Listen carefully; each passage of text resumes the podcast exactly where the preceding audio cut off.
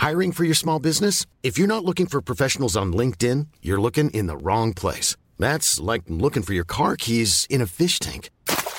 LinkedIn helps you hire professionals you can't find anywhere else, even those who aren't actively searching for a new job but might be open to the perfect role. In a given month, over 70% of LinkedIn users don't even visit other leading job sites. So start looking in the right place. With LinkedIn, you can hire professionals like a professional. Post your free job on linkedin.com slash spoken today.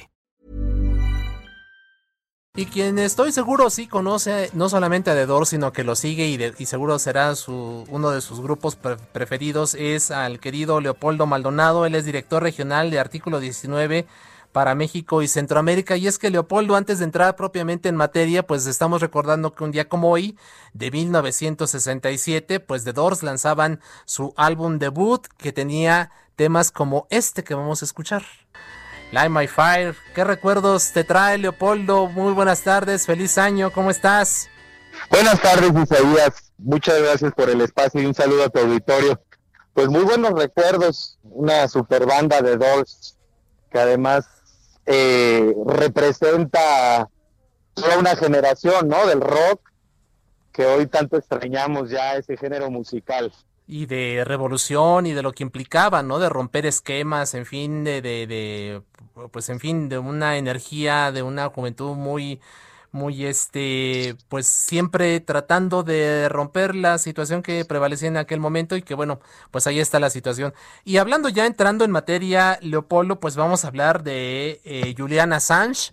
Eh, tú has seguido muy de cerca lo que ha significado la labor de, de Julian, fundador de Wikileaks, luego de que pues eh, la justicia de Reino Unido negó la, extradición de este personaje al gobierno de Donald Trump de Estados Unidos y hoy el presidente López Obrador dijo pues México está en posibilidades de ofrecer este asilo. De entrada, Leopoldo, ¿cómo ves tú la situación actualmente de Julian Assange? Pues mira, Isaías, yo creo que es positiva la decisión del, del tribunal eh, británico, avance, hay que recordar que no es definitivo, esa decisión todavía se puede apelar por parte del gobierno de los Estados Unidos. Lo mismo hubiera sucedido si la resolución hubiera sido desfavorable para el propio Julian Assange. Eh, eh, se ve una luz al final del camino y creo que eso es importante. Así es. Pero hay que tomar en cuenta que eh, pues, Julian es un emblema de la libertad de expresión, del derecho a la información a nivel mundial y que evidentemente los ojos del mundo están puestos sobre la decisión que eh, en algunos meses se tendrá que tomar respecto a su situación jurídica. eh, ha revelado a través de los cables filtrados por Wikileaks que pues todas eh, los tejes y manejes, digamos, de la diplomacia estadounidense en amplias regiones del mundo y ha puesto una discusión sobre la protección a los llamados whistleblowers o alertadores, quienes filtran información desde dentro de las instituciones gubernamentales cuando en principio esta es eh, confidencial o clasificada por seguridad nacional, pero que puede entrañar graves violaciones a derechos humanos. Y eh, graves actos de corrupción. Es una discusión también muy interesante y muy actual, de hecho, en el contexto mexicano, Ajá. porque se están realizando una serie de protocolos para alertadores por parte de la Secretaría de la Función Pública en colaboración con organizaciones de la sociedad civil. Eh, se está proponiendo una iniciativa de ley de protección a alertadores. Entonces, eh, más que nunca, el, el tema de Juliana Sánchez está vigente en la agenda mundial. Así es. Eh, eh, ¿Qué te parece, Leopoldo, esta propuesta de que pudiera ser eventualmente asilado en México? Mira, Isaías, yo creo que eh, como un golpe de efecto por parte del presidente, pues evidentemente tiene eh, mucho impacto, ¿no? En los medios, como suele hacerlo en sus conferencias matutinas, pero yo creo que aquí aplica un principio nada grato de la política exterior mexicana, una regla no escrita, que es ser candil de la calle y oscuridad de la calle. La verdad es que hay muchas asignaturas pendientes en materia de libertad de expresión y derecho a la información en México. De hecho, en la misma conferencia matutina habló de la desaparición del INAI por enésima ocasión. INAI es el Instituto Nacional de transparencia y acceso a la información pública y protección de datos personales, eh, diciendo que eh, er, significaba una eh, alta erogación de recursos y que no había funcionado para nada. Y entonces, pues es un discurso contradictorio porque es un organismo garante del derecho a la información, con aspectos perfectibles, sin lugar a dudas, pero que ha sido resultado de una lucha ciudadana de décadas por tratar de empujar la transparencia gubernamental. Eh, y además la situación de las y los periodistas en México. Según nuestros propios datos, se comete una agresión contra la prensa cada 11 horas en este país. Además ya fue puesta eh, eh, México a la cabeza de los países más letales contra periodistas por parte de la Comité para la Protección de Periodistas, el CPJ. El 2020 fue eh, ya colocó a México por encima de países como Siria y Afganistán que están en guerra. Entonces yo creo que hay mucho que resolver en el contexto del periodismo mexicano antes de hacer este tipo de ofrecimientos que en principio suenan muy bien y que tienen que ver con la solidaridad universal, pero que eh, pues se contradicen con la propia realidad mexicana. Así es, cada 11 horas una agresión a un representante de los medios, nos dices. Así es, eh, lo, el primer semestre del 2020 registramos 406 agresiones. Eso implicó un aumento del 45% respecto al mismo periodo del año 2019. Todavía estamos haciendo el corte eh, eh, del registro de agresiones periodísticas total del año 2020. Ya lo publicaremos en los próximos meses en nuestro informe, en nuestro tradicional informe anual de la situación de la libertad de expresión pero el panorama para el 2020 pinta como el año más violento del que tengamos registro porque se aumentó vertiginosamente la violencia contra la prensa. Dentro de esas agresiones contamos seis asesinatos de periodistas en posible relación con su ejercicio eh, informativo y eso pues evidentemente eh, pues es una cifra infame y no se están tomando las medidas pertinentes para revertir esta situación. ¿Esta administración de la 4T es peor para el gremio periodístico que las anteriores, de Polo? Pues mira, hay un avance en el, reconocimiento del, problema. ¿no? El 25 de noviembre, en voz del subsecretario Alejandro Encinas, eh, se reconoció y se dio un diagnóstico de la situación, pero el diagnóstico es necesario, pero no es suficiente. Necesitamos medidas eh, eh, por parte del Estado mexicano, y me refiero al Estado en su conjunto, no únicamente del gobierno federal, para garantizar un libre, robusto, desinhibido ejercicio periodístico, pero va en sentido contrario a la realidad del país. Ya se extinguió el fideicomiso que alojaba el Fondo para la Protección a Defensores de Derechos Humanos y Periodistas, junto con otros 108 fideicomisos. Recordarás si sabías este tema que fue muy eh, polémico, muy álgido eh, eh, en su discusión a, finales de septiembre. Pues ahí se fue el fondo de víctimas también, ¿no? Y prácticamente le dieron el tiro de muerte a la CEAP. El mecanismo sigue sin, el mecanismo de protección a periodistas sigue con muchas asignaturas pendientes. De hecho, hay 104 recomendaciones emitidas por la ONU para mejorar ese mecanismo y esas recomendaciones no se han atendido cabalmente. Entonces, eh, también tenemos un nivel de impunidad del 98.5% en los casos de crímenes contra la prensa.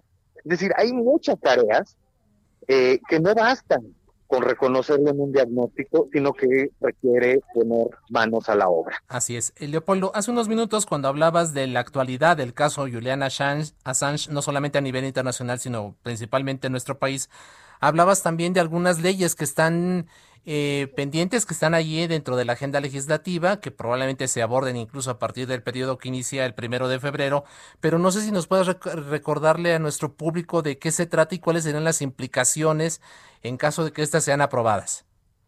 Pues mira, apenas hay una discusión eh, con un grupo de organizaciones que está encabezando la Secretaría de la Función Pública sobre una ley nacional de alertadores y alertadoras. Eh, para precisamente establecer mecanismos de protección eh, institucionales a las personas que quieran eh, filtrar o proveer información de, que en principio puede ser considerada confidencial o sensible, eh, pero que entrañe violaciones graves a derechos humanos o actos graves de corrupción, en este caso más específico. Entonces, evidentemente, pues esto va a estar en la agenda legislativa. Esperemos que sea discutido con suma seriedad, que se tomen en cuenta las recomendaciones y las mejores prácticas internacionales.